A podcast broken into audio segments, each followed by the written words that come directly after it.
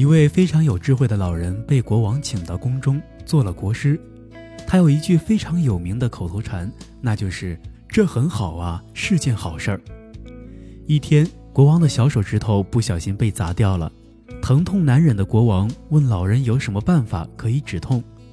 老人又把那句口头禅搬了出来，他告诉国王说：“尊敬的陛下，请您大声的念，这很好啊，是件好事儿，您的伤痛就会减轻许多。”国王听了，勃然大怒道：“寡人的手都这样了，你还说是好事儿？我现在把你关进监狱里去，看你还说是不是好事儿。”但是没想到，当卫兵押老人进监狱时，他还在重复那句话。这很好啊，进监狱也是件好事儿啊。后来，国王和大臣们去打猎，不幸被土著居民捉住了，打算把他们做祭祀品。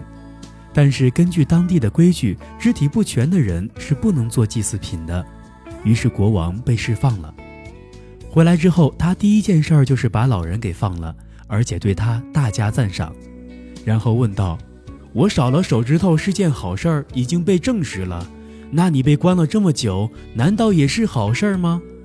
当然，老人回答：“如果不是在监狱里，我肯定要陪您去打猎。那么现在我一定被杀掉了。”智慧老人摇了摇他健全的双手说：“这个小故事告诉我们，塞翁失马，焉知非福。祸福之间并没有绝对的界限，任何事情都有两面性。”只要能以乐观的眼光去看，每一朵乌云背后，阳光依然存在。好的，本期的小故事大道理就是这样。我是东升，我们下期再见。